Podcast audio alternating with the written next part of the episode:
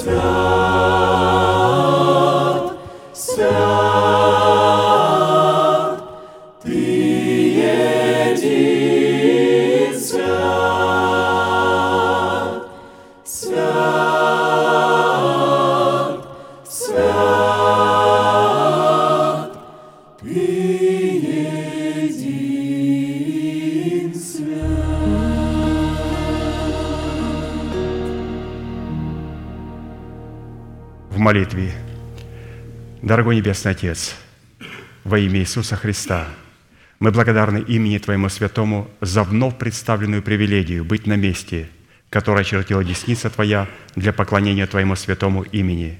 И ныне позволь наследию Твоему во имя крови завета подняться на вершины для нас недосягаемые и сокрушить всякое бремя и запинающее нас грех.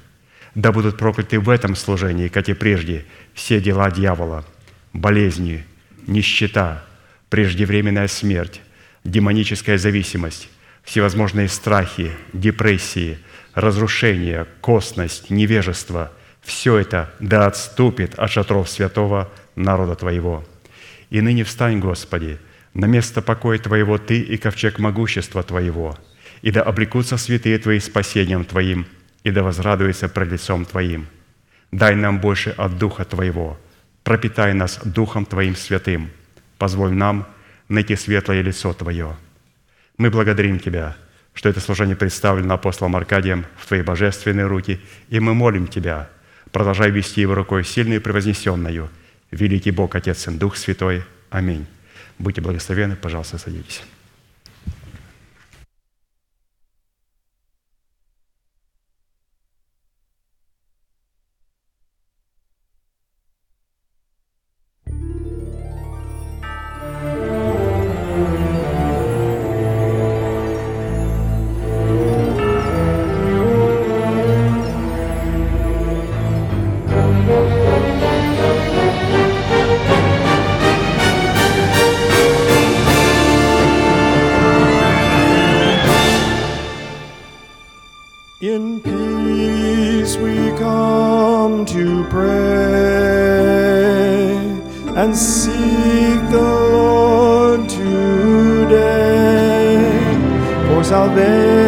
Salvation from his hand,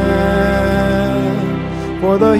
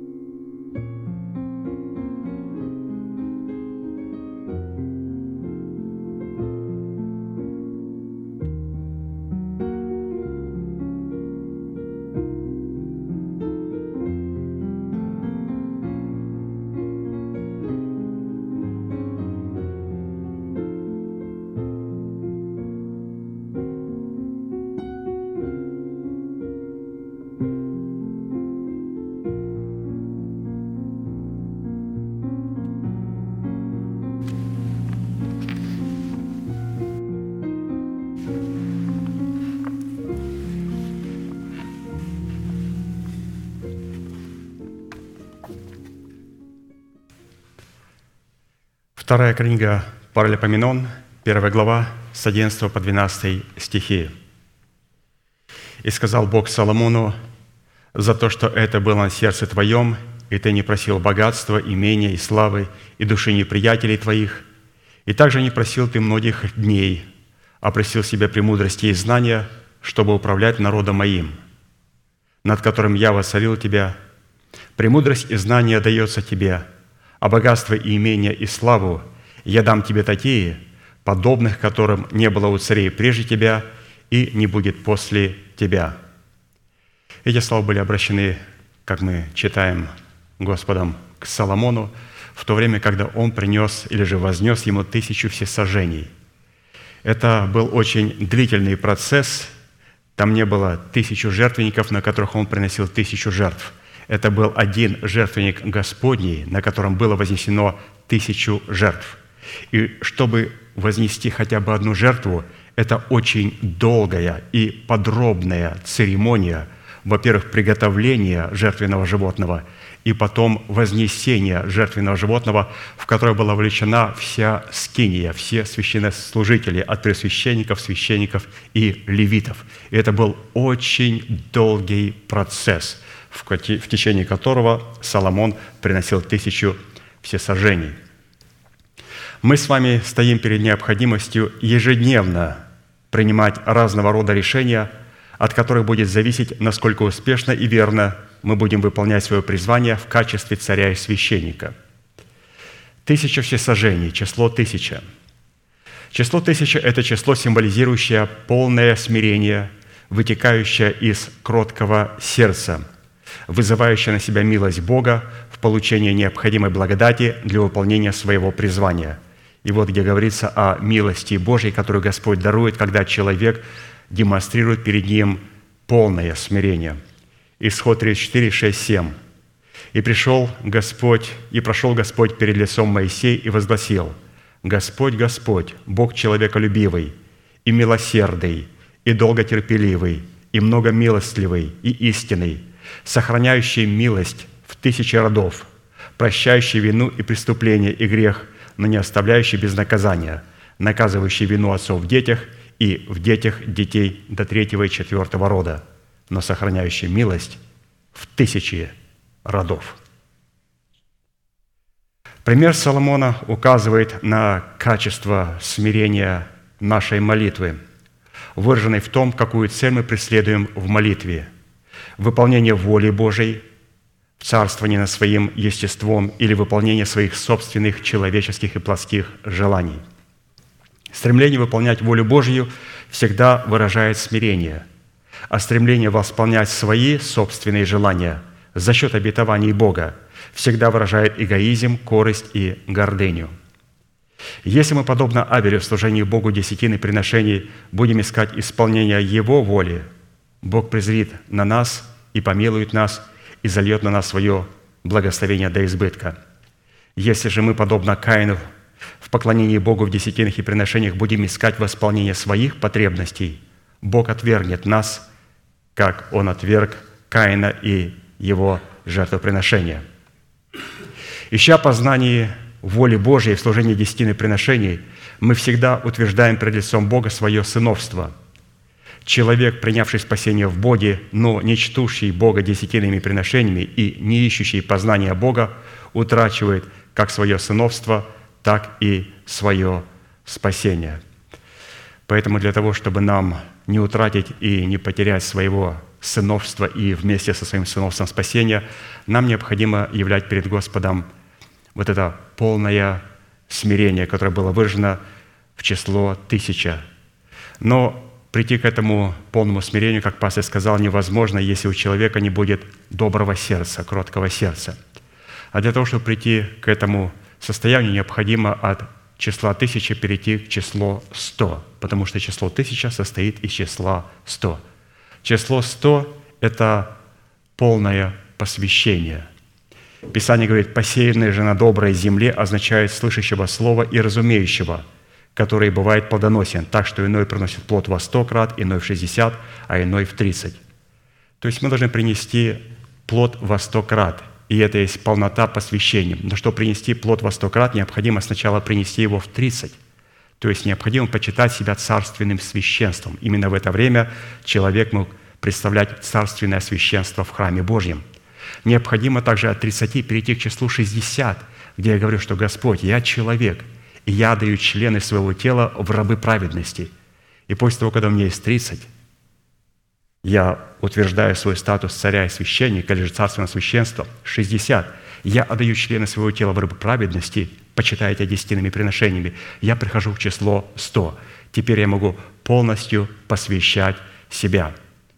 Но как прийти к числу 100? которое позволит нам прийти к тысячу. Прийти к числу 100 необходимо с числа 10. Именно число 10 присутствует в 100 и присутствует в тысяче. И число 10 говорит, во-первых, о том, каким статусом мы обладаем. Мы обладаем статусом сынов детей Божьих. Когда мы рождаемся свыше и заключаем с Богом в крещении водой и завет с Богом, Он ставит свою святыню на нас. Святыня Господня или же десятина. Для чего? для того, чтобы все, кто будет прикасаться к нам, будет ли это дьявол, сатана, нечестивые, беззаконные люди, люди этого мира, беззаконники, либо болезни будут прикасаться к нам, нам необходимо сохранить статус святыни Господней. Как? Почитая Бога десятинными приношениями. Когда я почитаю Бога десятинными приношениями, я говорю, что на этом месте пребывает память святого имени Твоего, Господи, и вспомни, что мы что я со святым Твоим народом являюсь Твоей десятиной, и что все, кто будет прикасаться ко мне и ко святым Твоим, они будут прикасаться зеницы ока Твоего. Поэтому, когда мы участвуем в десятинных приношениях, мы говорим, Господи, вспомни болезни, вспомни нищету, вспомни тех людей, которые клеймят нас. Они касаются не просто нас, они касаются зеницы ока Твоего. Зеница – это маленький кругляшок в нашем глазу. Представьте, что ткнуть Бога в эту зеницу, в этот ободок, кругляшок, прямо в центр глаза. И для этого необходимо иметь таким статусом. Поэтому, святые, мы сейчас будем петь псалом Богу и благодарить, что мы можем на этом месте чтить Бога десятинными приношениями и через это выражать и утверждать свое сыновство. Это очень важно, что наше сыновство должно быть нами сохраненное. И один из способов сохранения нашего сыновства, конечно же, он являет и выражает себя почитании Бога десятинными приношениями – и также в сохранении себя или же обращения того семени, которое мы получили в оправдание, в плод правды. Но без десятины этого невозможно, потому что число 10 присутствует там, где присутствует число 100, число 10 присутствует там, где присутствует число 1000. Полнота посвящения и полнота смирения. Встанем, пожалуйста, и будем петь псалом Господу.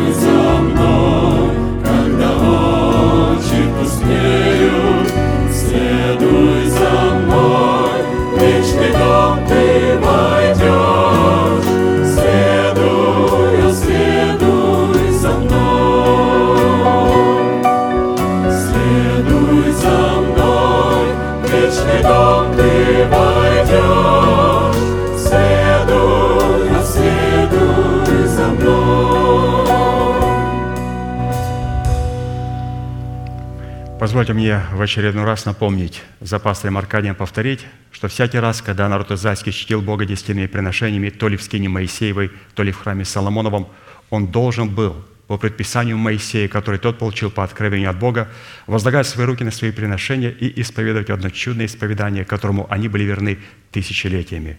Мы с вами, будучи тем же Израилем, привитые к тому же корню, питаясь соком той же маслины, сделаем то же самое – Протяните вашу правую руку, символ правовой деятельности, и, пожалуйста, молитесь вместе со мной. Небесный Отец, во имя Иисуса Христа, я отделил десятины от дома своего и принес в Твой дом, чтобы в доме Твоем была пища. Я не отдаю в печали, я не отдаю в нечистоте, я не отдаю для мертвого. Я глубоко верю в Твое неизменное Слово и рад, что имею привилегию – выражать мою любовь и признавать Твою власть. И ныне, согласно Твоего слова, я молю Тебя, да откроются Твои небесные окна, и да придет благословение Твое до избытка на Твой искупленный народ во имя Иисуса Христа. Аминь. Будьте благословены, пожалуйста, садитесь.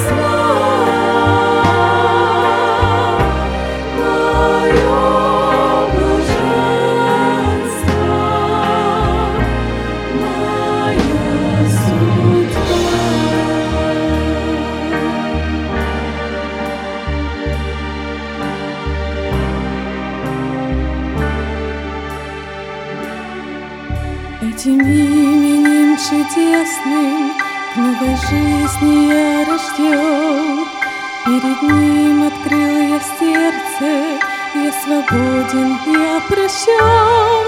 Кровь Спасителя живая смыла все грехи мои. Очищает, исцеляет милость Божия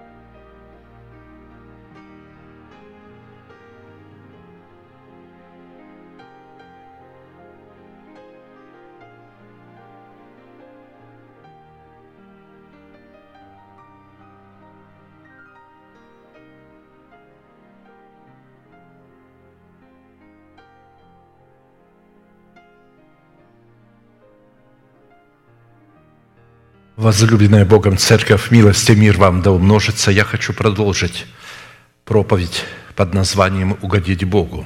Верою Енох переселен был так, что не видел смерти, и не стало его, потому что Бог переселил его.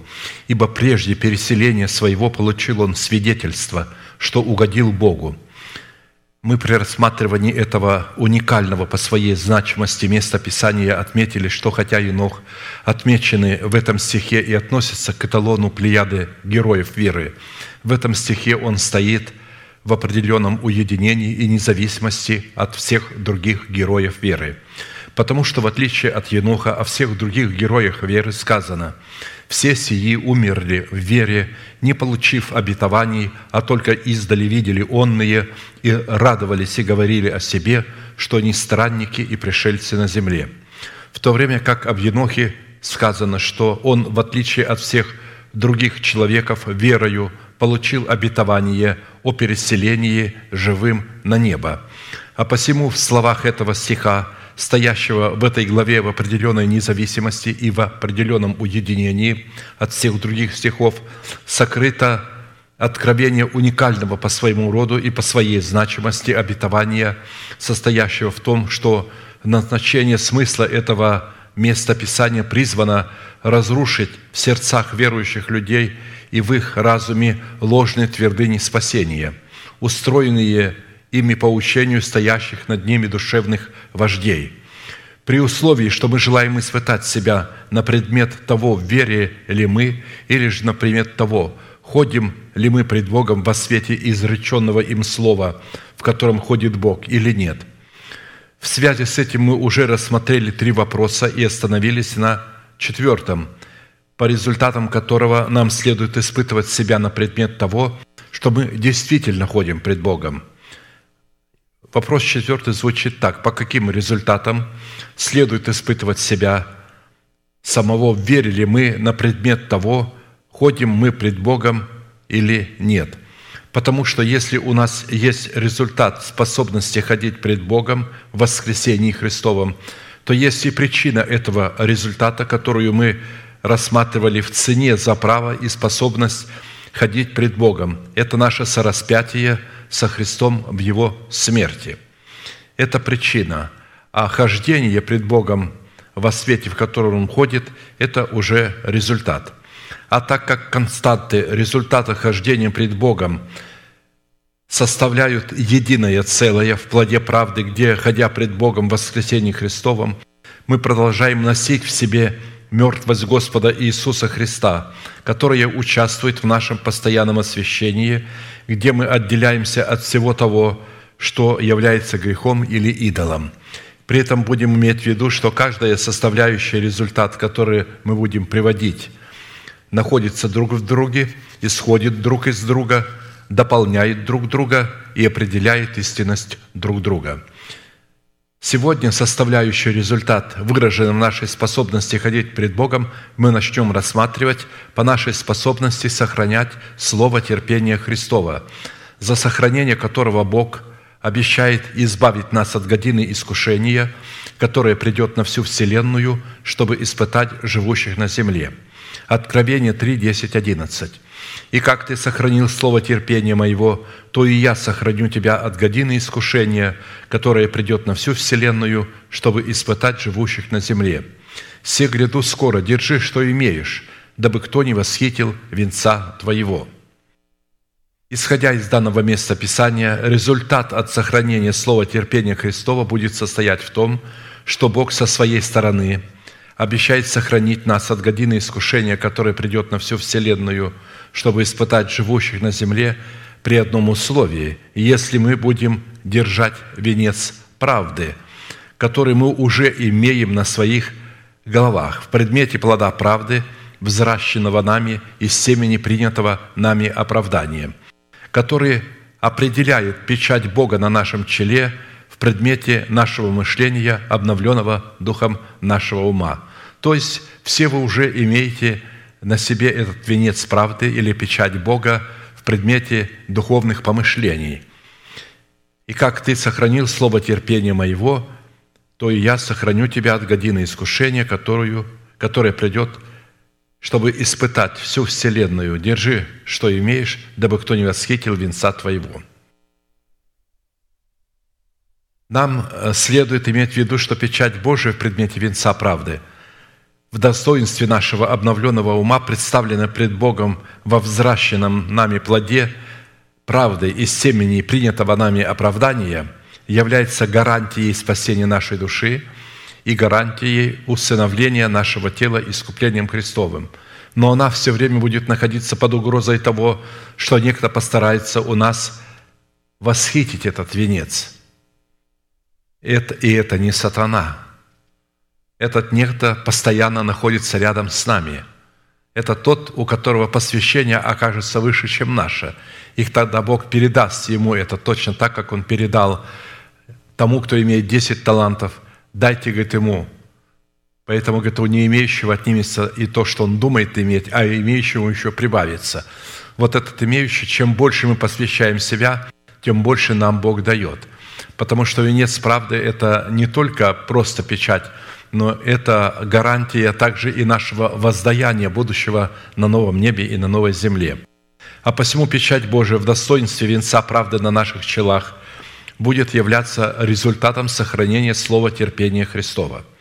Таким образом, Бог пообещал нас сохранить от годины искушения при одном неукоснительном условии, что, живя на земле, мы будем сохранять слово терпения Его, что будет – являться выполнением Его условия, которое даст Богу основание сохранить нас от годины искушения, которое придет на всю Вселенную. Встает вопрос, в какое время придет година искушения? Кто будет инициатором годины искушения? И какими характеристиками и какой природой будет обладать година искушения? А также какими характеристиками и какой природой призвано обладать слово терпения Христова – которое призвано выражать себя в надежде нашего призвания. Потому что терпеть мы что терпим? Терпим, когда наша надежда исполнится. Мы смотрим на надежду и ожидаем ее с терпением. И эта надежда будет выражать себя в печати Божией на наших челах, в предмете венцов правды на наших головах. С одной стороны, если нам будут известны время и характеристики годины искушения и тех, кто стоит за ней и производит ее, мы навряд ли согласимся платить цену, если нам не будут известны.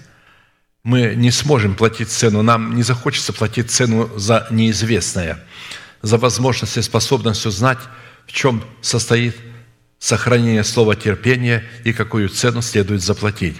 А с другой стороны, если мы захотим – платить цену в способности сохранять слово терпения, чтобы дать Богу юридическое основание сохранить нас от годины искушения. Но нам не будет известна природа, сокрытая в слове терпения Христова, то у Бога также не будет юридического основания сохранить нас от годины искушения.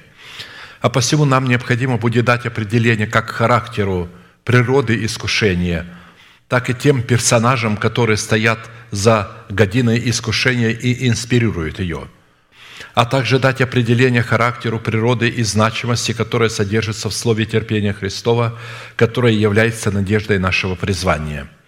Итак, вопрос первый. В какое время и какой природой будет обладать година искушения, а также какое назначение преследует Бог и дьявол в имеющейся прийти на всю вселенную годины искушения – Второй вопрос, какую дисциплину следует рассматривать под словом терпения Христова, которое в данном месте Писания выражает себя в печати Божией на челах наших, обусловленной в венцах правды на наших головах, которую у нас могут восхитить.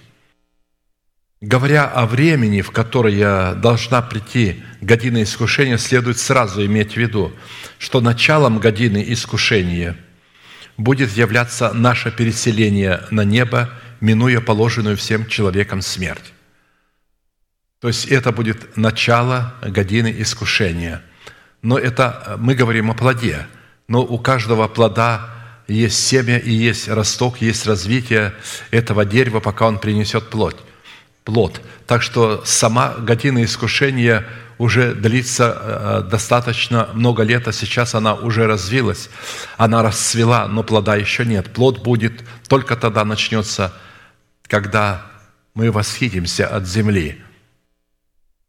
Фраза «чтобы испытать живущих на земле» означает, чтобы имеющиеся годиной искушения открыть живущим на земле, что над ними стоит Бог, который производит суд над царством Антихриста – подданными которого они являются, руками святых, относящихся к категории младенца мужеского пола, как написано, «И родила она младенца мужеского пола, которому надлежит пасти все народы жезлом железным, и восхищено было дитя ее к Богу и престолы его».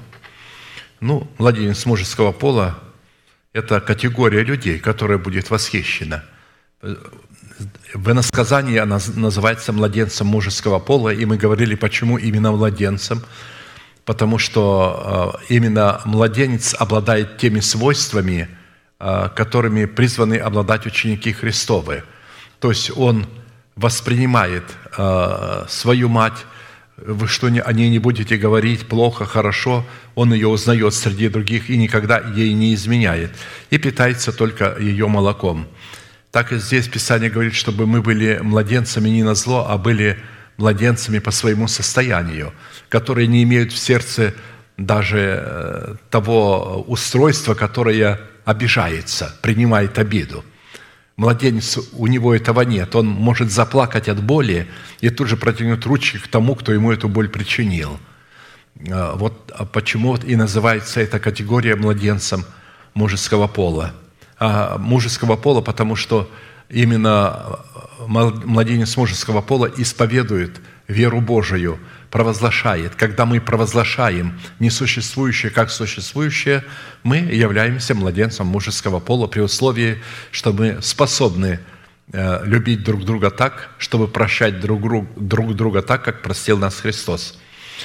А посему в данном возмездии за годиной искушения стоит Бог в лице категории младенца мужеского пола, которому дано было пасти все народы жезлом железным и сокрушить их, как сосуд горшечника. В этом железном жезле будет явлены язвы, происходящие от семи труб, находящихся в руках семи ангелов и в семи чашах гнева Божия. То есть то, что мы в Откровении читали, рассуждали и в будущем, видимо, будем рассуждать, э, семь э, труб, которые будут звучать, и потом семь язв – это все будет рука младенца или того избранного Богом остатка, который уйдет, ибо ему дано будет судить и производить суд над царством Антихриста. И во вторую очередь за годиной искушения будет стоять дьявол, и его ярость коснется как определенной категории святых, оставшихся на время годины искушения, именуемой прочими от семени ее. Помните, Написано, он пустил из пасти своей реку, но земля помогла жене и поглотила реку, и тогда он растерпел и пошел, чтобы вступить в брань с прочими от семени ее. Это, кстати, самая многочисленная категория святых, так и той категории людей, которую Писание именует синагогой сатаны. То есть самая многочисленная категория – это синагога сатаны и категория прочих от семени жены – Именно категория, именуемая синагогой сатаны, представляет собой образ жены, сидящей на звере багряном, на челе которого написано имя тайна Вавилон, великий мать блудницам и мерзостям земным, то есть лже-невеста Христова. «И повел меня в духе в пустыню, и я увидел жену, сидящую на звере багряном, преисполненном именами богохульными, с семью головами и десятью рогами. И жена была облечена в парфиру и багряницу, украшена золотом, драгоценными камнями и жемчугом, и держала золотую чашу в руке своей, наполненную мерзостями и нечистотою блудодейства ее. И на челе ее написано имя «Тайна Вавилон Великий, мать блудницам и мерзостям земным». Несмотря на то, что она представляла интересы зверя багряного, ему это порядком надоело выполнять капризы великой блудницы, ведь его заветным желанием было быть подобным Богу, восседать на своих облаках в лице своей невесты и шествовать на крыльях ветра – ты одеваешься светом, как ризою, простираешь небеса, как шатер, устрояешь над водами горние чертоги твои, делаешь облака твоею колесницею, шествуешь на крыльях ветра. Ну, конечно же, не на этих физических облаках. Здесь Писание имеет в виду свои облака, то есть избранный Богом остаток. И когда мы представляем Его, Он именно шествует, Он является Богом. А сатана тоже хочет быть Богом, но лженевеста не позволяет ему быть Богом таким – она восседает на нем, а он хотел бы восседать на ней, а он вынужден выполнять ее капризы, потому что вот эти чудеса и знамения ложные, которые будет производить э, лженевеста, э, он будет производить по ее просьбе, по ее желанию. А ему хотелось быть Богом, чтобы она преклонилась пред Ним, как пред Богом. Но они поклоняются Ему, думая, что поклоняются Христу. И они полагают, что то, что они делают, они делают Духом Святым, в то время как они делают это Духом обольщения. Поэтому година искушения для синагоги сатаны в лице великой блудницы, именуемой Вавилоном, обернется возмездием не только со стороны Бога, где Он даст ей увидеть, что она всегда, вовсе никогда не являлась светом для мира, когда Бог возмездием Своим затмит и помрачит свет ее солнца и свет ее луны, но и со стороны дракона, который посредством зверя, выходящего из моря с семью головами и десятью рогами, на котором она сидела, растерзает плоть ее. Потому что именно синагога сатаны считает себя светом, солнцем, луною – при этом к возмездию над синагогой сатаны в лице Вавилона приложит свою руку и жена, родившая младенца мужеского пола, в лице категории некогда неразумных дев, так как она будет избавлена от годины искушения за счет двух крыл большого орла, которые даны будут ей в предмете приобретенного ею масла у продающих – Запоминайте, она купила масло у продающих, то есть жена – это пять неразумных дев, но не девы, они принадлежат к Царству Небесному. Христос сказал, Царство Небесное подобно десяти девам, а не пяти. Оказалось пять мудрых и пять неразумных. Но неразумные потом купили это масло. Они пошли к продающим и купили этого масла, но опоздали и поэтому не были восхищены. Но им было дано два крыла большого орла – чтобы она могла лететь в пустыню от лица змея. И скрывалась там от великих скорбей, так и от большой реки дракона, которую он пустит из пасти своей вслед жены, чтобы увлечь ее водою. Ибо тогда будет великая скорбь, какой не было от начала мира до ныне и не будет. И если бы не сократились те дни, то не спаслась бы никакая плоть, но ради избранных сократятся те дни. В другом месте Христос говорит, молите Господина жатвы, чтобы сократились те дни. Если не сократятся, не спасется никакая плоть. Имеется в виду те, которые остались, они не смогут спастись из-за этой реки. Это будут такие лжеучения, но они будут преподаваться как истина э, с многими чудесами, знамениями великими –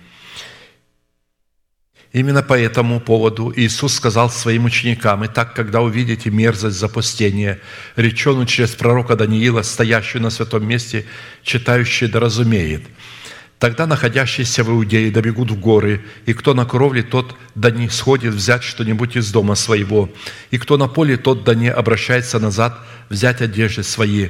Горы же беременным и питающимся сами в те дни». Кстати, эта речь идет исключительно только об иудеях или же о людях, находящихся на территории Израиля. Молитесь же, чтобы не случилось бегство ваше зимою или в субботу, ибо тогда будет великая скорбь, какой не было от начала мира до ныне и не будет. И если бы не сократились те дни, то не спаслась бы никакая плоть. Но ради избранных сократятся те дни. Помните, я не раз говорил, что если церковь, а именно так, она берется в половине седьмины – то в конце седьмины Христос возвращается. Седьмина – это семь лет. Значит, ему будет дано время праздновать, то есть царство три года и шесть месяцев. Но мы должны молиться, чтобы эти дни сократились. Значит, у него и трех, три года и шесть месяцев нету. Где-то несколько месяцев не будет. Значит, мы задержимся, Бог задержит свою невесту несколько месяцев, уже ее нужно будет восхищать, Он ее задержит – ради того, чтобы э, время царствования Антихриста сократить. Так вот, учитывая, что все наши взрослые дети и близкие, и знакомые нам родные люди заплатят цену за право ходить перед Богом, когда начнется година искушения, они не будут переселены вместе с нами и останутся на великую скорбь. То есть почему останутся они на великую скорбь? Сейчас они не хотят платить эту цену. А, сейчас они в прохладстве живут. Но когда произойдет восхищение, поверьте, что они изменят свое положение. Они сделают решение служить Богу. И именно тогда будет великая евангелизация, которая которую произведет именно владелец мужеского пола, который уже восхищен. Люди будут искать те проповеди, те книги, которые были написаны и сказаны теми людьми, которые ушли, а не те, которые остались. И будет великое множество людей, желающих это. Потому э, нам сейчас уже следует молиться, чтобы Бог сократил дни великой скорби, чтобы спасти избранных своих, которыми вполне могут оказаться наши дети и внуки. Благодаря спасению, взращенному нами в плоде правды, из семени принятого нами оправдания, Бог пообещал спасти наших детей. То есть, если Он пообещал, значит, Он их спасет. Когда они будут умирать, Он им даст момент, просветлеет их голова, и они покаятся. Он даст им покаяние, дары, и Он их спасет – но Бог не обещал нам в Своем Слове, что наши дети благодаря плоду нашей веры будут восхищены вместе с нами. Исключение составляют маленькие дети, сердца которых Бог подготовит к этому славному дню, чтобы восхитить их вместе с нами. А посему в это трудное время, которое должно состоять в трех годах и шести месяцах, но будет сокращено по нашим молитвам, они осознают свое положение – и заплатят цену, которую не хотят платить сегодня, которая будет состоять в перенесении великой скорби и будут спасены от вреда второй смерти. Как написано, «После сего взглянул я, и вот великое множество людей, которого никто не мог перечесть, из всех племен и колен и народов и языков» стояла пред престолом и пред акцем в белых одеждах с пальмовыми ветвями в руках своих, и восклицали громким голосом, говоря, «Спасение Богу нашему, сидящему на престоле, и Агнцу!» И все ангелы стояли вокруг престола и старцев, и четырех животных, и пали пред престолом на лица свои и поклонились Богу, говоря «Аминь, благословение и слава и премудрость, и благодарение, и честь, и сила, и крепость Богу нашему во веки веков. Аминь». И, начав речь, один из старцев спросил меня, «Сии, облеченные в белые одежды, кто и откуда они пришли?» Я сказал ему, «Ты знаешь, господин». И он сказал мне, «Это те, которые пришли от великой скорби, они омыли одежды свои и убелили одежды свои кровью Агнца. За это они пребывают ныне пред престолом Бога и служат Ему день и ночь в храме Его. Храмом является избранный Богом остаток, чтобы мы поняли, где они служат и кто для них будет светом. И сидящий на престоле будет опитать в них – Поэтому храмом является тело Христова в лице младенца мужеского пола.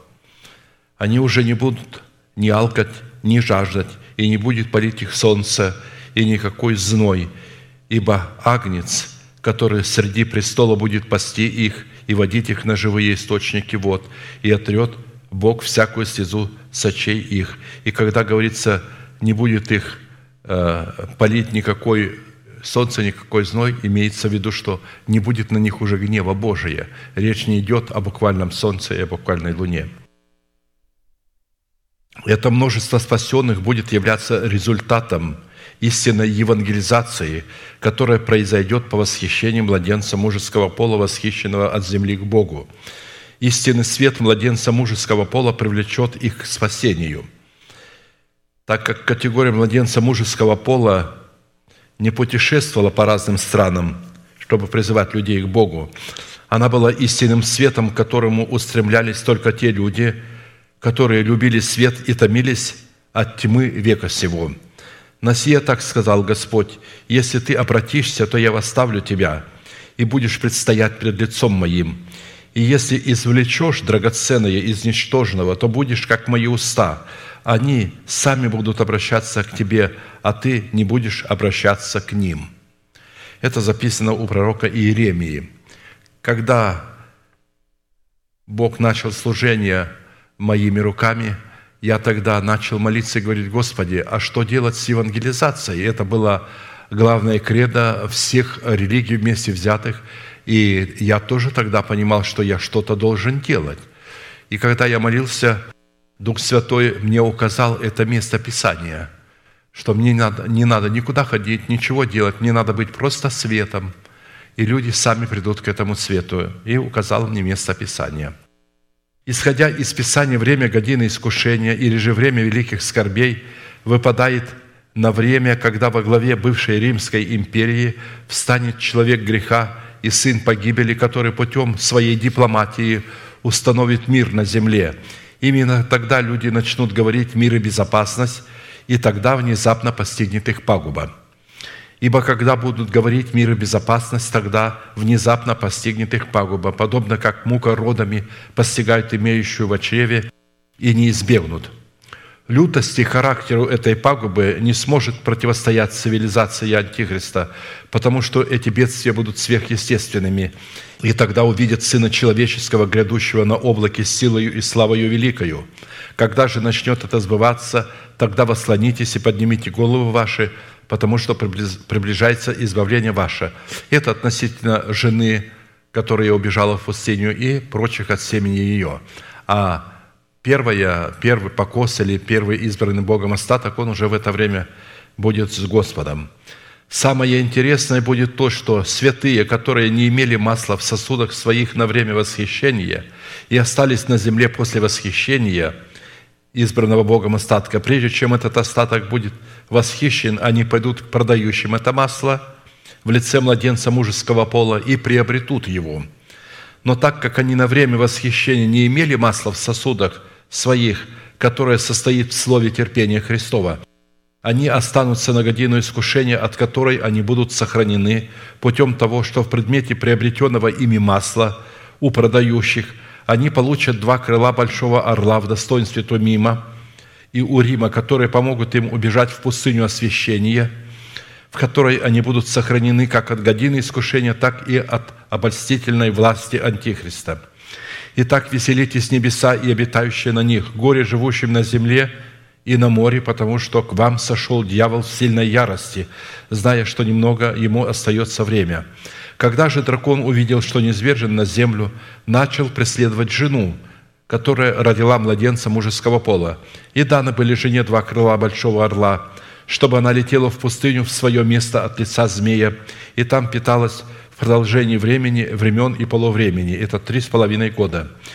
И пустил змей из пасти своей вслед жены воду, как реку, дабы увлечь ее рекою. Но земля помогла жене, и разверзла земля уста свои, и поглотила реку, которую пустил дракон из пасти своей. Земля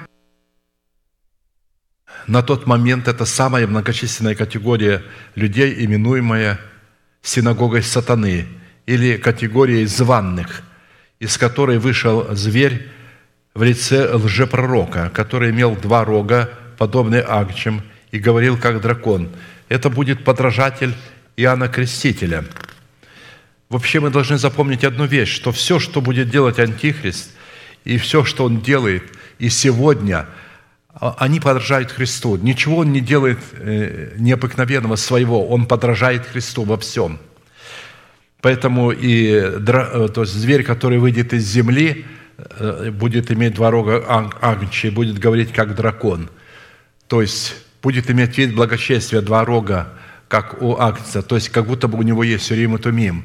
Говорит как дракон, это значит, он будет говорить Слово Божие не истолковывая его, а будет своим умом истолковывать Слово Божие. Вот это и есть этот зверь, выходящий из земли – Поэтому он будет э, подражать Ильяна Крестителя, он будет представлять грядущего за ним другого зверя, багряного, выходящего из моря. Посему зверь, выходящий из моря с семью головами и десятью рогами, будет подражать Христу, в то время как зверь, выходящий из земли в лице лжепророка, будет представлять багряного зверя, выходящего из моря политических волнений Западной Европы.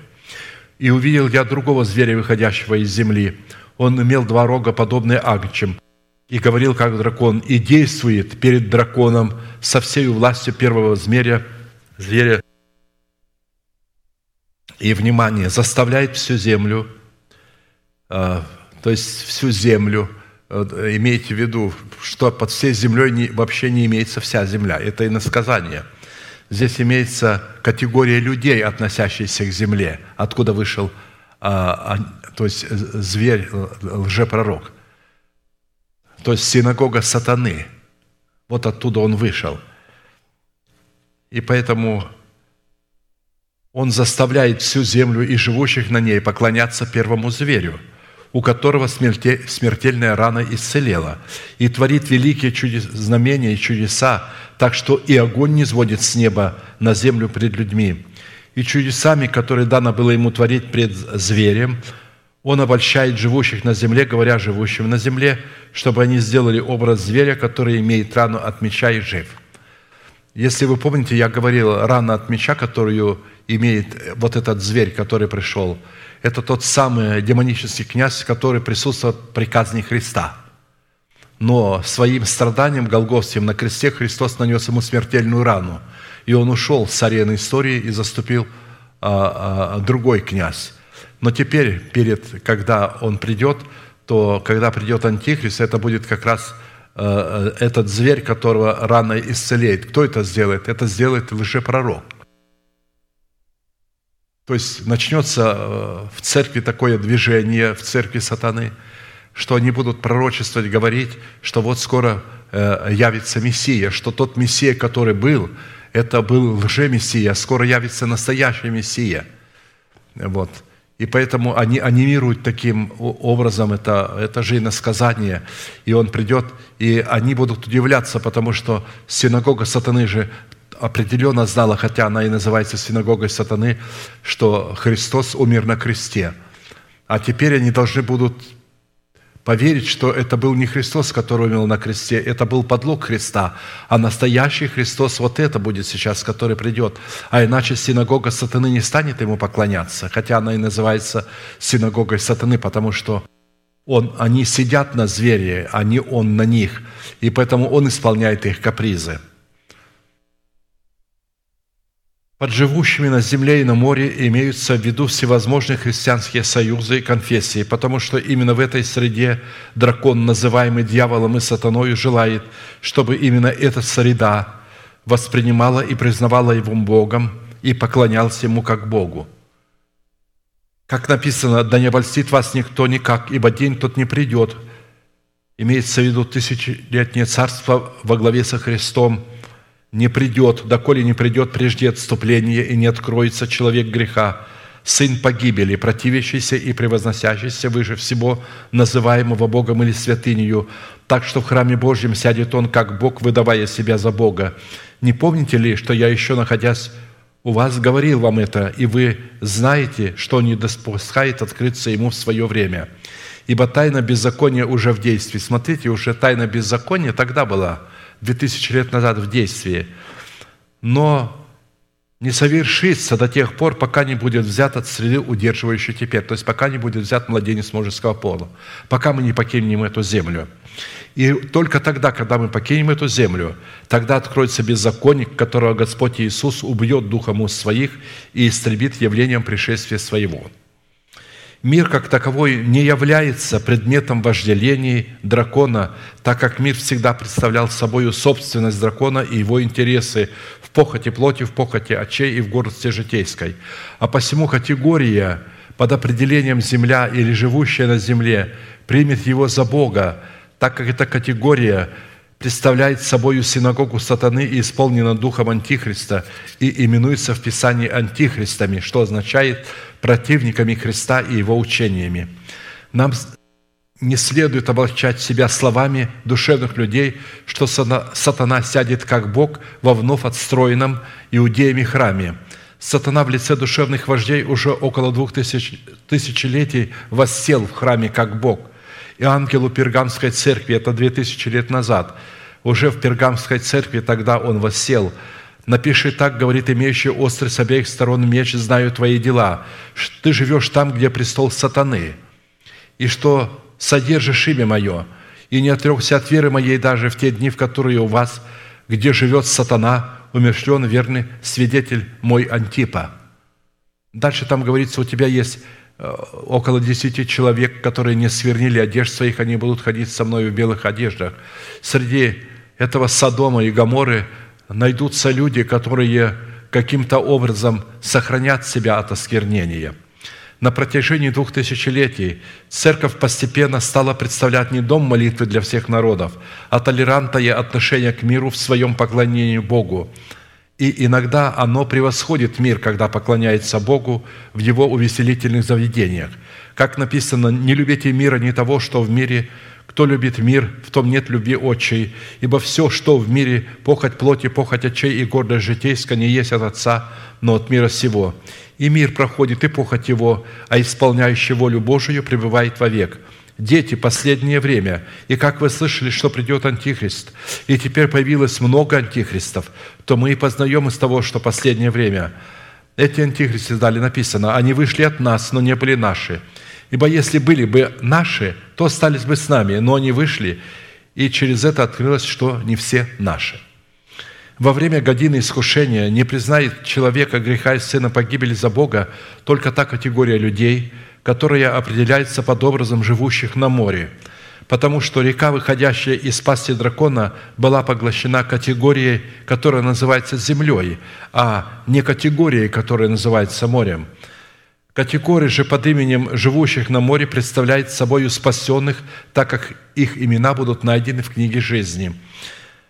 Они откажутся признавать в драконе Бога, так как увидят в его реке обольстительное учение, которое не отвечает требованиям реки жизни, исходящей от престола Иакца в предмете двух крыльев жены, которые ей будут дарованы благодаря тому, что она купила у продающих масло для своих сосудов, которых на то время представляла категория мудрых дев в лице мужеского пола.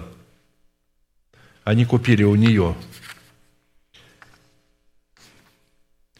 «И увидел я великий белый престол, и сидящего на нем, от лица которого бежало небо и земля, и не нашлось им места.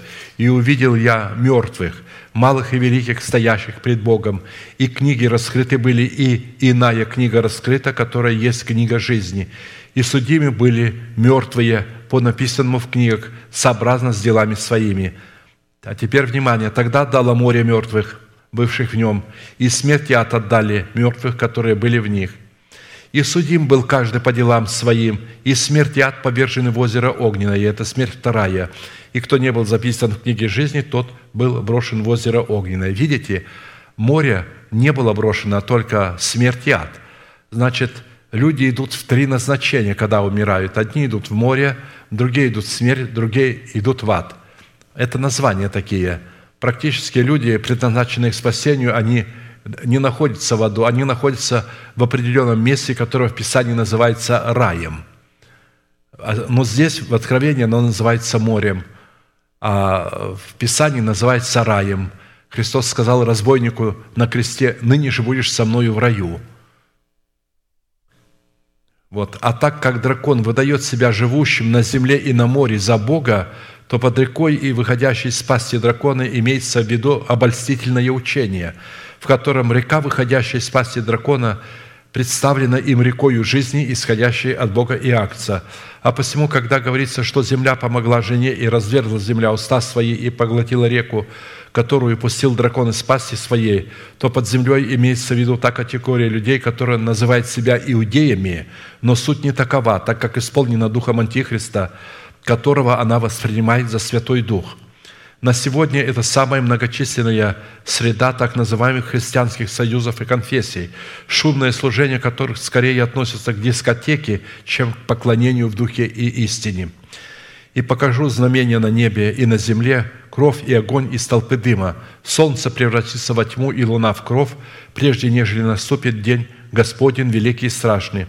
И будет всякий, кто призовет имя Господне, спасется. Ибо на горе Сионе и в Иерусалиме будет спасение, как сказал Господь, и у остальных, которых призовет Господь. В это время на земле Иерусалима, то есть образ Иерусалима на горе Сионе, будет представлять жена, которой даны два крыла большого орла.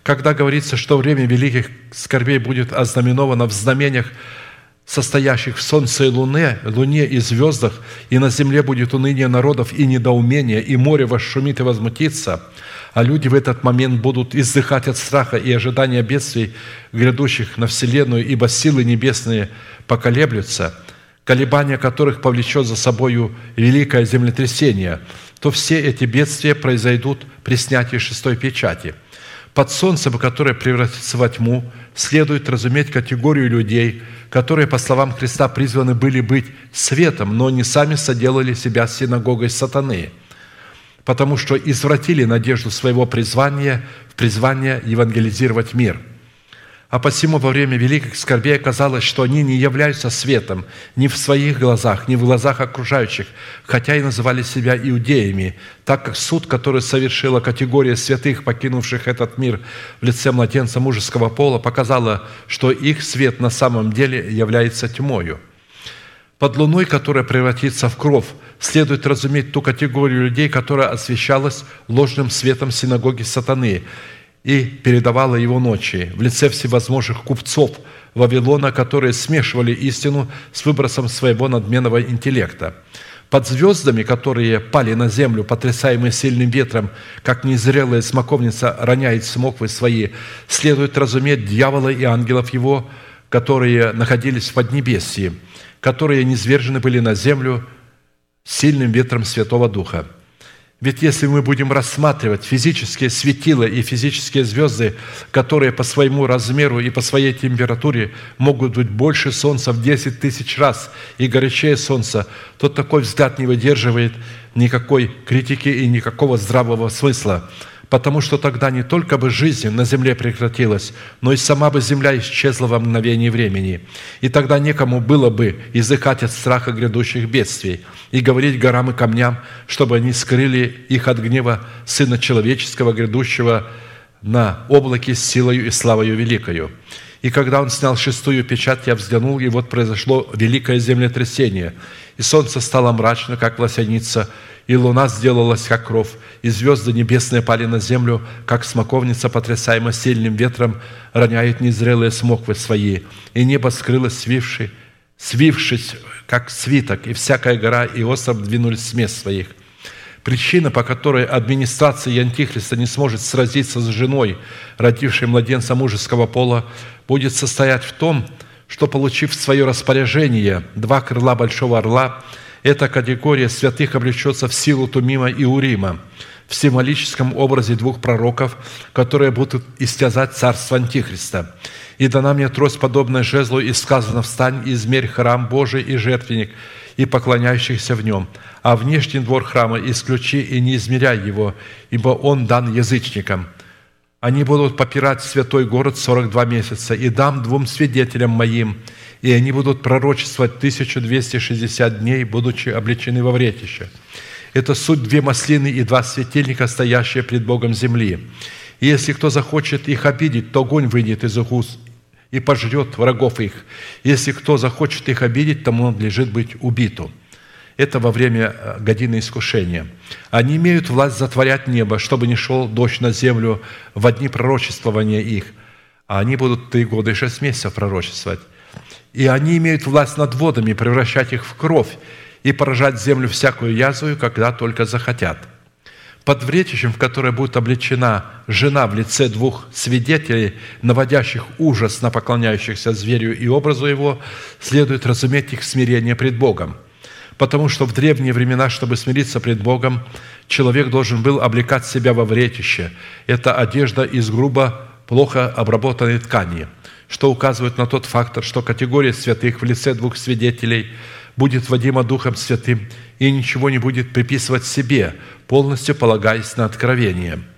С одной стороны, цель, которую преследует Бог в назначении великой скорби, состоит в том, чтобы дать возмездие тем, кто называли себя иудеями, но таковыми не являлись, чтобы помрачить их солнце и их луну, которые, которыми они себя представляли.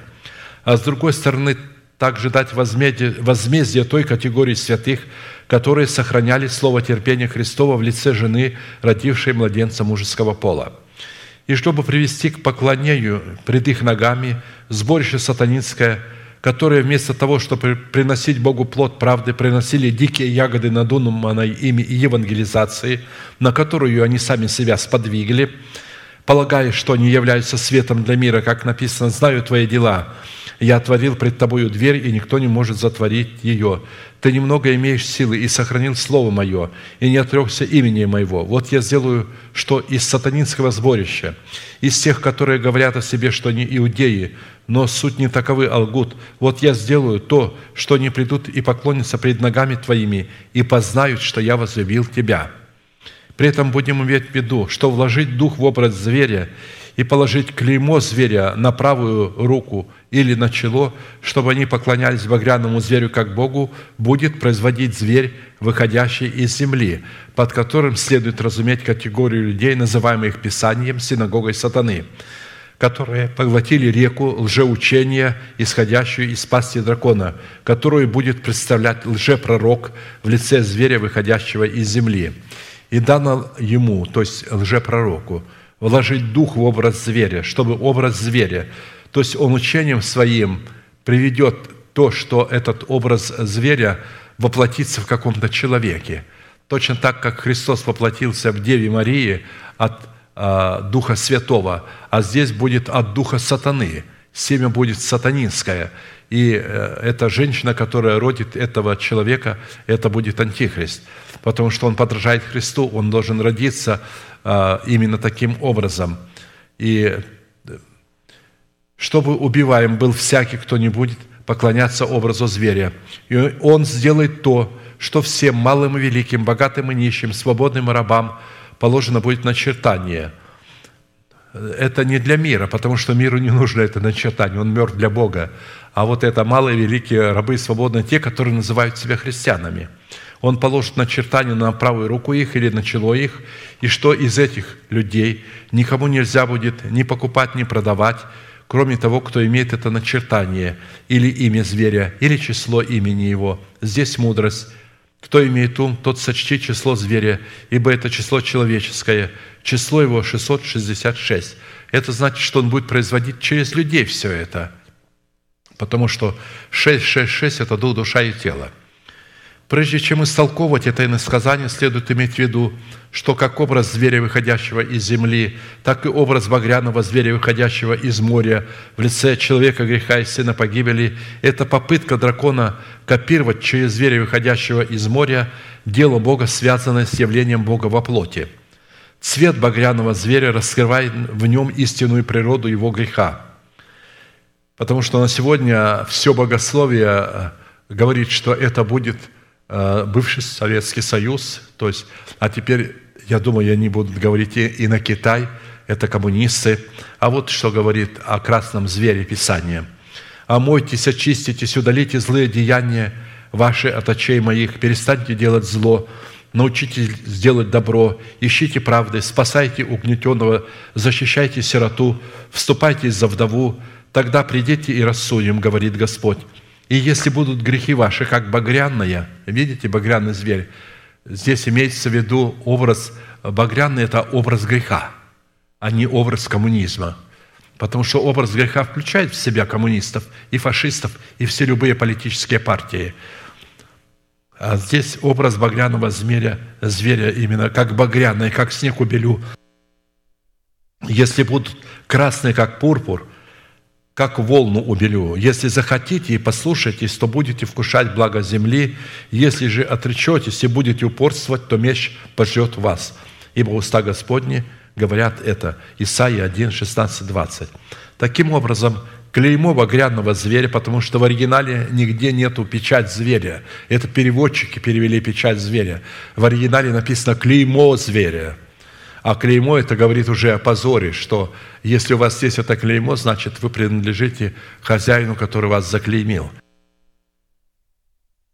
Так что клеймо багряного зверя, выходящего из моря, это работа лжепророка, выходящего из земли, который будет копировать образ Иоанна Крестителя, чтобы приготовить народы к явлению багряного зверя, выходящего из моря – политического истеблишмента Западной Европы, бывшей Римской империи.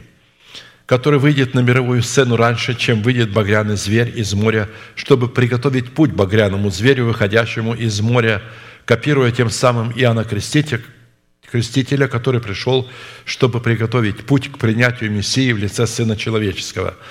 Так что начертание зверя, которое будет положено лжепророком, либо на правую руку, либо на чело, это подлог на ту работу, которую совершил Иоанн Креститель, будучи предтечей Сына Человеческого – а посему купля и продажа, о которой идет речь, ради которой, собственно, и было положено начертание зверя на правую руку или на чело поклонников зверя, будет производиться также лжепророком. И разумеется, что речь не идет о экономической составляющей, которая якобы окажется под прямым влиянием Антихриста, который станет во главе Западной Европы, которая является бывшей территорией Римской империи – в противном случае это откровение было бы уже не иносказанием, а открытым текстом, для истолкования которого не было бы никакой необходимости служения читающего.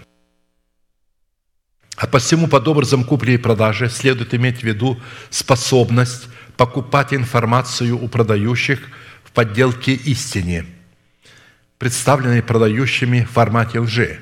То есть они будут продавать э, ложь э, как подделку истины, и что никому нельзя будет ни покупать, ни продавать, кроме кто имеет это начертание, то есть плотские помышления. А чтобы иметь средства покупать информацию лжи в подделке истине, необходимо продать свою душу лжи, представленной в подделке истине, которую будет представлять лжепророк в подделке извращенного призвания – которая будет предтечей к обожествлению зверя, выходящего из моря в лице человека греха и сына погибели. При этом следует иметь в виду, что такая категория – это уже хорошо, такая торговля – это уже хорошо отработанная технология в небесах, посредством которой дракон в лице падшего Херувима увлек за собой третью часть, часть ангельских иерархий, выдавая себя за Бога. Он там же не бизнес вел какой-то, вот экономически, что увлек третью часть небес. А он там торговал. От обширности торговли твоей внутреннее твое исполнилось неправдой, и ты согрешил, и я не свергнул тебя, как нечистого с горы Божией, и знал тебя, Херувим осеняющий, из среды огнистых камней». Иезекииля 28, 16. Таким образом, такая купля и продажа уже сама по себе – это результат от начертания зверя, который состоит в том, что произошел великий подлог – в призвании верующего человека, в котором он своим плотским умом, под воздействием духа обольщения, подменил надежду своего призвания человеческими технологиями евангелизации. А посему главное содержание купли и продажи состоит в начертании зверя.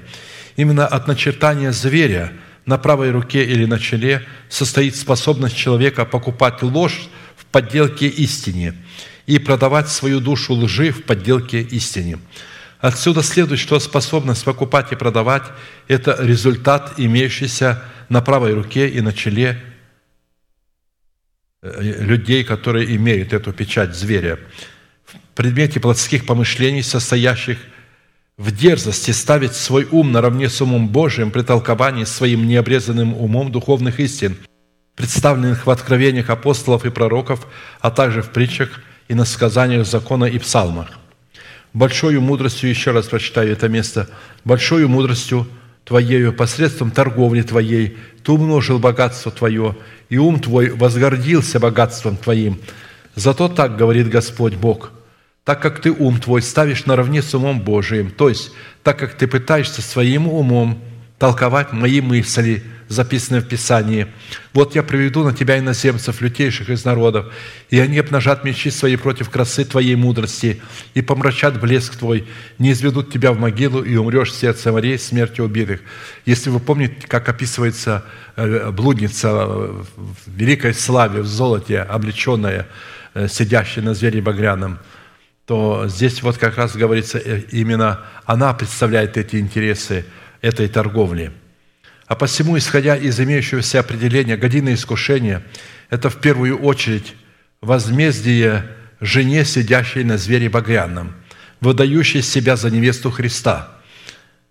И за то, что она яростным вином своего благодеяния напоила все народы, подменяя надежду призвания евангелизации и миру. то время как истинная евангелизация призвана быть результатом плода правды, который выражает себя в сохранении слова терпения Христова, выраженного в надежде нашего призвания. Потому что только сохраняя слово терпения Христова, которое выражает себя в нашем сердце, в нашем обновленном мышлении и в надежде нашего призвания, и взирая на надежду нашего призвания, размышляя и рассуждая о ней, мы можем являться светом для мира и быть свечой в Доме Божием – и тогда не мы будем обращаться к миру, призывая его к покаянию, а мир в лице предузнанных и предопределенных Богом людей обратится к нашему свету и восходящему над нами сиянию. «Восстань, светись, Иерусалим, ибо пришел свет Твой. Слава Господня взошла над Тобою, ибо вот тьма покроет землю и мрак народы, а над Тобою воссияет Господь, и слава Его явится над Тобою и придут народы к свету Твоему, и цари к восходящему на Тобою сиянию». Вы помните, что цари – это не мирские цари, а цари – это те, которые царствуют над собою. Именно люди, которые любят свет, ищут света. Те, которые не любят свет, они не придут к этому свету. Вопрос второй, который мы будем разбирать в следующей проповеди, но я коротенько скажу. Какую дисциплину добродетели, которую мы призваны показывать в своей вере, следует рассматривать под словом терпения Христова – которая в данном месте Писания выражает себя в венце правды на наших головах, которую у нас могут восхитить.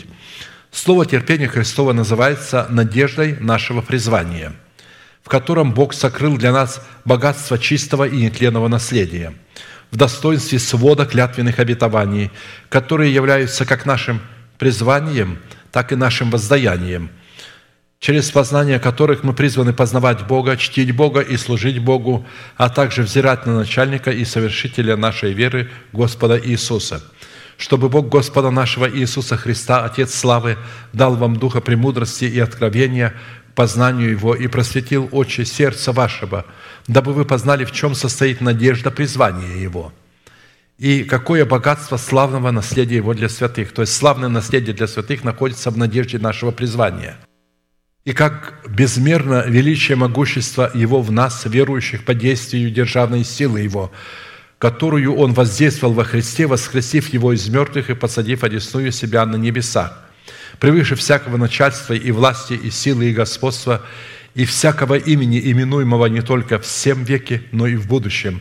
И все покорил под ноги Его и поставил Его выше всего главою Церкви, в данном месте Писания безмерное величие могущества Бога в нас сокрыто в слове терпения Христова, которое называется надеждой нашего призвания, при условии, если мы позаботились о том, чтобы заполнить им свое сердце и сокрыть его в своем сердце.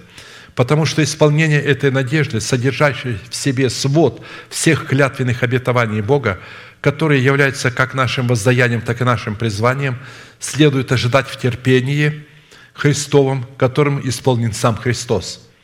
В силу того, что времена и сроки исполнения нашей надежды находятся во власти Отца, Христос, находясь одесную своего Отца, в терпении ждет исполнения обетования нашей надежды, так как, будучи главою Церкви в статусе начальника и совершителя нашей веры, Он в терпении ожидает, чтобы как только Отец скажет Ему – Сын мой, разрешаю тебе мертвых воскрешать и вместе с живыми восхищать. Он не будет медлить и секунды, но непременно придет с великою славой, чтобы забрать нас к себе и привести к Отцу. Точно так, как Святой Дух при сотворении видимой Вселенной с великим трепетом являл свою жажду в слышании слов Господних, перемещаясь над замыслами Бога, сокрытыми в бездне вод. И как, так, как только Бог сказал «Да будет свет», или же да будет воскресение. Дух Святой немедленно вдохнул жизнь в мертвую материю вод и создал формат материальной жизни, которая явилась средством для создания последующих форматов жизни. Как написано в начале Словом Божьим, небеса и земля составлены из воды и водою. Аминь.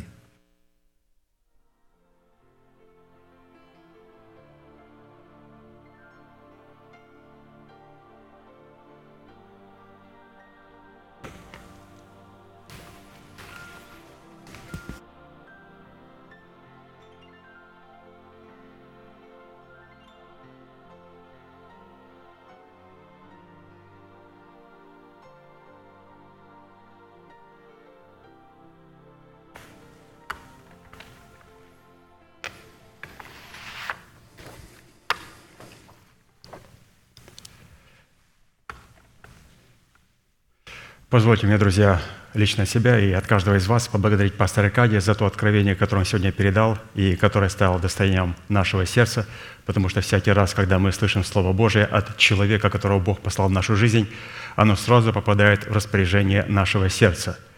И попадая в распоряжение нашего сердца, мы понимаем, что то, что мы слышали, там было очень много покрыто тайною, и что необходимо будет возвращаться, то, что мы делаем на ячейках или же дома, когда у нас есть свободное время – возвращаться и возвращаться к этим истинам для того, чтобы их хорошо понять, потому что мы не сможем исполнять заповеди Господни, если мы не поймем их до конца так, как они были нам представлены. То есть это тот формат Слова Божьего, с которым необходимо было работать. Ну, для себя вот подчеркнул важное. Опять же, как сегодня был представлен плод правды. Сегодня для нас плод правды был представлен в печати Божьей на наших челах, которая выражает себя в обновленном мышлении, которое мы обновляем духом нашего ума. Отсутствие плода правды говорит о наличии клейма зверя на нашем челе, которое говорит, в свою очередь, что наше мышление не было обновлено духом нашего ума, потому что ни в нашем духе, в нашем сердце, ни в нашем уме не было Слова Божьего сокрытого, не было Слова терпения. Теперь как определить, если у меня печать Божия или у меня клеймо зверя. Для этого необходимо понять, в какой магазин я захожу и что я покупаю. Люди, которые обладают плодом правды, которые вот выражен в печати Божьей, они покупают истину и платят правду за истину. Люди, которые имеют на своем челе клеймо зверя, они с легкостью покупают ложь и продают ложь. Вот одна семья – и к ним доходит проповедь нашего пастыря. Дети с радостью воспринимают, радуются и благодарят Бога и приходят в церковь. Родители сильно ожесточаются и начинают поносить истину. И когда им говорят, что вы поносите, скажите конкретно. Ну, не будем говорить, в общем, все это обольщение. Что именно? Ну, почему такая реакция? Вот люди, которые имеют печать Божию на своих челах – которых Бог предузнал и которых Он предопределил к славе Божьей, это люди, которые воспринимают истину, и это люди, которые продают эту истину. А люди, которые обладают клеймом зверя, им а, более проще и естественнее купить какую-то ложь. Им нравится, когда вы лжете, прибавляете. Им это очень нравится, и обязательно передадут эту же ложь, но только уже прибавят к этой лжи еще больше лжи. Поэтому мы должны понимать, что у нас вот должен быть плод, плод правды, который выражает себя в печати Божьей. Нету плода правды, значит, в нашем челе стоит клеймо зверя. И для того, чтобы это проверить, как сегодня пастор нам сказал, вот есть такое слово – евангелизация. Это та лакмусовая бумажка, а вот кто а вот в школе учился, есть такой урок химии, и для того, чтобы определить, что находится в этом а, составе, то есть нам дают определенный сосуд, в нем жидкость, это может быть чистая водичка, а это может быть серная кислота. Если засунешь палец, то пальца не будет. Поэтому обычно советуется брать лакмусовую бумажку и ложить в это а, значит, сосуд. И потом говорить, что какой там находится химический состав. Вот у Бога лакмусовая бумажка – это наше отношение к евангелизации. Наше отношение к евангелизации. Чем является для нас евангелизация – для людей, которые имеют плод правды, евангелизация является результатом, результатом плода правды. То есть они сохранили слово терпения, которое выражает себя в надежде нашего призвания, и стали светом. И вот к этому свету люди приходят. Люди, которые обладают клеймом зверя, они не являются светом. И они не платят той цены, которую платим мы. Они пытаются приводить людей к свету, к свету, в который они не верят – и свет, о котором они ничего не знают. И все платят разную цену. Люди с печатью Божьей платят цену следующую. Мы умираем для своего народа, для дома своего отца и для своих собственных пожеланий. Люди, которые обладают клеймом зверя, они для этого ничего не умирают. Они, наоборот, оживают для своего народа и стремятся идти, проповедовать своему народу и призывать к тому, кого они не знают, и говорить то, во что они сами не верят. Писание говорит, что нам необходимо быть светом. И что интересно, вот этим светом является вот как раз то слово правды, которое мы сохраняем. Слово терпения. Слово терпения – такое уникальное слово, и пастор его сегодня нам поместил в двух словах. Это надежда нашего призвания. Что такое слово терпение? Это слово, которое необходимо терпеть, необходимо ожидать. Оно исполнится, оно должно возрасти, оно должно взойти. Это слово терпение. Там есть процесс, там все берется через плоть, не через дар. И слово терпение, оно связано с надеждой нашего призвания. А наше призвание, как мы знаем, оно находится только в надежде. Это в надежде находится, оно нашего призвания, и надежда требует для того, чтобы на нее уповали – чтобы ее ожидали, да, коли она не зайдет до полного дня, и мы не станем тем светом, к которому потом придут люди. И также, прежде чем я сделаю на основании услышанного призыв к покаянию, позвольте мне прочитать воззвание пастыря. Я думаю, как раз его а, стоит прочитать перед а, молитвой покаяния. А, мне его вчера передали, он напечатал его, говорит, у меня это есть на сердце, и говорит, я нашел нужным, чтобы вы вот прочитали его в это воскресенье. А, это воззвание пастыря, а, оно касается таких вещей, как baby showers, или как у нас святые переделали, baby blessings, то есть благословить детей вне церкви, детей, которые даже еще не родились. То есть пастор скажет, как он видит все эти события и как к ним необходимо относиться. А также те чаепития, которые устраиваются после наших домашних церквей, служений, где мы забываем, что это вообще-то служение, на котором мы разбираем Слово и пребываем в Слове. Но оно иногда трансформируется просто в чаепитие, занимает очень массу времени. И также следующее – это правильное отношение к бракам. Ну вот позвольте мне прочитать то, что передал наш пастырь. Апостол Аркадий пишет, «Возлюбленная Богом Церковь, милость и мир вам от Бога Отца – Господа нашего Иисуса Христа да умножится. С осознанием последнего времени, в котором мы живем, связанным с великим обольщением, в котором незаветно нарушается великая заповедь братолюбия, заповедь братолюбия, призванная приводить нас из смерти в жизнь. Она нарушается за счет поклонения разного рода ранее нам неизвестным идолам. Он говорит, я с большим трепетом и страхом хочу, хочу предупредить всех нас – если мы не осознаем этих перемен и не изменим своего отношения к появившимся у нас идолам, нам вскоре придется разделить участь с великой блудницей, сидящей на звере багряном и выдающей себя за невесту Агнца, которая держит в руке свою золотую чашу, в которой она смешивает и растворяет яростное вино своего блудодеяния, выдавая его за откровение истины последней инстанции. Как написано – Откровение 17, 3, 6. «И повел меня в духе в пустыню, и я увидел жену, сидящую на звере багряном, преисполненным именами богохульными, семью головами и десятью рогами. И жена облечена была в парфиру и багряницу, украшена золотом, драгоценными камнями и жемчугом, и держала золотую чашу в руке своей, наполненную мерзостями и нечистотою блудодейства ее. И на челе ее написано имя, тайна, Вавилон Великий, мать блудницам и мерзостям земным. Я видел, что жена упоена была кровью святых и кровью свидетелей Иисусовых, и, видя ее, дивился удивлением великим. Фраза «повел меня в духе в пустыню» говорит об освящении, с позиции которого апостолу Иоанну было показано великое обольщение, в котором блудница в качестве невесты багряного зверя, выдающей себя за невесту Агнца, производит перемену нашего призвания, в котором происходит незаметная замена заповеди Господней, состоящей в братолюбии, совершенно на иной вид и образ общения друг с другом, который выражает себя в соперничестве друг с другом и в корыстолюбии, которое выдается за любовь Божию.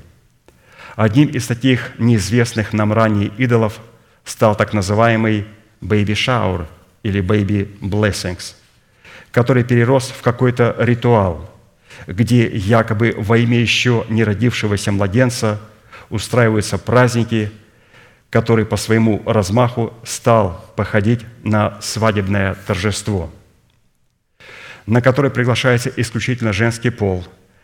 Каждый, разумеется, должен принести какой-то подарок, который может состоять в денежном эквиваленте. Затем эти подарки вскрываются – где и происходит соперничество. Те, кто обладают большим достатком, приносят подарок более дорогой, а те, кто с меньшим достатком, приносят подарок менее дешевый. Они-то и участвуют себя некомфортабельно. И это не все. Есть категория приглашенных, которая никогда бы не пришла и не принесла бы никакого подарка, если бы ее не пригласили. Будучи приглашенными, им неудобно отказаться, и таким образом процветает корыстолюбие или культурный грабеж, связанный с традицией. То есть baby shower – это культурный грабеж, который связан с мирской традицией. Если вы желаете помочь человеку, можете сделать это так, чтобы левая ваша рука не знала, что делает правая. Или же пригласите его к себе и разделите с ним общение, и дайте ему вашу помощь либо в эквиваленте денег, либо какого-либо подарка. Разумеется, родственники могут собраться вместе и оказать посильную помощь, пригласив данного родственника к себе. То есть вот это вот то, что касается вот этого праздника Baby Shower. То есть пастор не просто отменяет его, он показывает, как надо правильно относиться, что мы имеем право приглашать родственников и делать все это – в рамках разумного, но чтобы все вот эти вот праздники, бэйби-шауры, или как blessings мы тут переделали, это просто культурный грабеж, который связан с этой мирской традицией. Следующей традицией, которая огорчает Бога, это когда после домашнего служения устраивается чаепитие. Пастырь пишет, «Разве у вас нет домов, чтобы есть и пить? А если вы желаете сделать вечерю любви, то сделайте ее в любой свободный день от служения. Ну, например, когда приезжают гости из другой страны, то можно в какой-то другой день а, свободное служение собраться вместе, пообщаться вместе, побеседовать с ними, поделиться с ними. То есть, обратите внимание, вот здесь, опять же, как пастырь относится к чаепитию. То есть, он а, не устраняет его, но говорит, что чаепитие не должно быть связано с нашими ячеечными богослужениями. Если кто-то хочет попить водичку, он может попить водичку, но чтобы не устраивались застолья после ячеечных служений. То есть пастырь их не просто отменяет, а трансформирует вечери любви, которую можем совершать в какой-то день, который не связан со служением. Вот, как мы слышали, вот, когда приезжают гости. Ну, вот прекрасный повод собраться и порадоваться, и пообщаться вместе, покушать вместе. Поэтому чаепития после ячеек отменяются. Также я обращаюсь к родителям. Когда вы делаете брачное торжество для ваших детей, запомните, что, во-первых, завтра о нем забудут, и вы никого особо этим не впечатлите. Во-вторых, лучшие деньги, которые вы затратите на украшения и на дорогой обед, дайте молодой семье – но это не означает, что не следует делать торжественного обеда, просто будьте благоразумны. И запомните, что брачное торжество – это не заповедь, которую следует неизменно исполнять. Главное – представить брачущимся права, которыми они наделяются в братье и которые налагают на них ответственность. Будьте осторожны, следуя традициям народа, среди которого вы живете. Потому что в основании почти каждой традиции просматривается идолопоклонство. Как написано, Исайя 8, 1, 15. «Будьте осторожны, следуя традициям народа, среди которого вы живете». Потому что в основании почти каждой традиции просматривается идолопоклонство. Написано, да, простите, я это прочитал. Вот. «Ибо так говорил мне Господь, держа на мне крепкую руку и внушая мне не ходить путем всего народа, и сказал, «Не называйте заговором всего того, что на Руси называют заговором, и не бойтесь того, чего он боится, и не страшитесь. Господа Сававофа, Его чтите свято, и Он страх ваш, и Он трепет ваш, и будет Он освящением и камнем преткновения, и скалой соблазна для обоих домов Израиля» петлею и сетью для жителей Иерусалима. И многие из них приткнутся и упадут, и разобьются, и запутаются в сети, и будут уловлены. Вот такие три пожелания, которые касаются бэби-шаура, чаепития и тех браков, которые совершаются в нашей церкви, их необходимо соблюдать. И существует, разумеется, там много других нюансов, о которых пастырь не написал, которые как безумие вошли. Например, во время брака есть такое безумие, когда невеста танцует со своим отцом или жених со своей матерью. Это крайней степени извращения и безумия. Когда девочка готовится выйти замуж, она должна полностью отделиться от своего отца и не позволять ему прикасаться к себе. Равно и мальчик, когда подрастает, 15-16 лет, он понимает, что он уже не может маму обнимать, как и раньше – он должен дистанцироваться и должен вести себя как джентльмен. Вот это все мирское, омерзительное, бесовское входит в церковь. Просто надо оставить этот Диснейленд и жить христианской жизнью. Поэтому, святые, мы сейчас будем молиться и благодарить Бога, что мы слышим Слово. И это Слово работает. Оно живо и действенно. Оно проникает до разделения души и духа, и составов, и мозгов, и судит помышления и намерения сердечные. И если то слово, которое сегодня говорил нам пастор Аркадий, каким-то образом меня осудило, и мне есть нечто оставить, мы будем ждать вас у алтаря и будем молиться вместе с вами нашей общей молитвой. Будем молиться.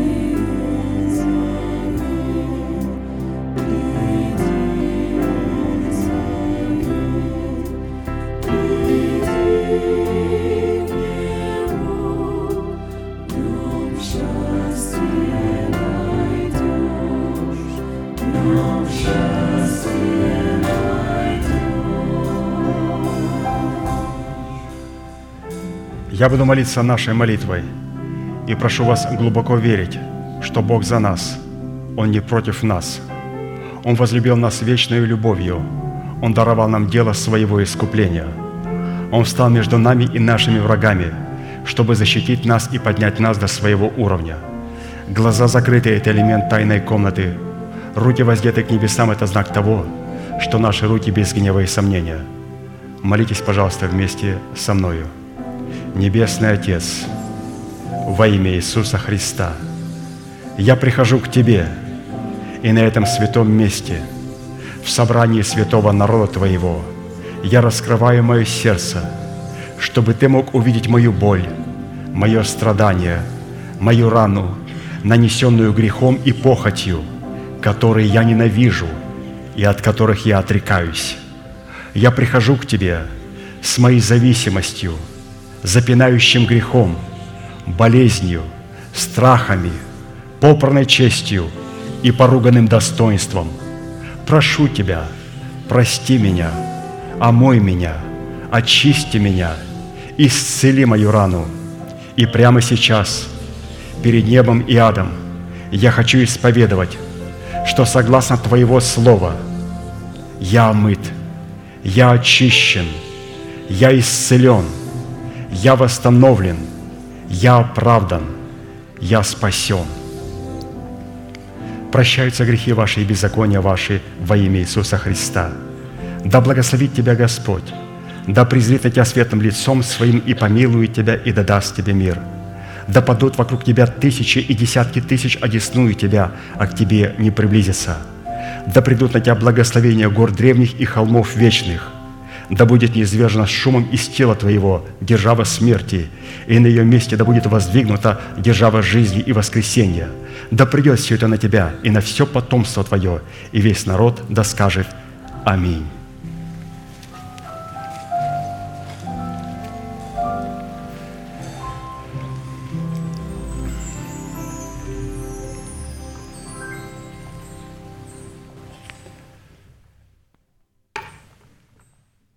А теперь давайте закончим нашей неизменной манифестацией. Могущим уже соблюсти нас от падения и поставить перед славою Своею непорочными в радости, единому, премудрому Богу, Спасителю нашему, через Иисуса Христа, Господа нашего, слава и величие, сила и власть прежде всех веков, ныне и во все веки. Аминь. Богослужение наше закончено. Следующее собрание будет во вторник в 7 часов вечера на этом же месте. Будьте благословены в вашем пути и в жилищах ваших. А теперь можете поприветствовать друг друга, как говорит наш пастырь.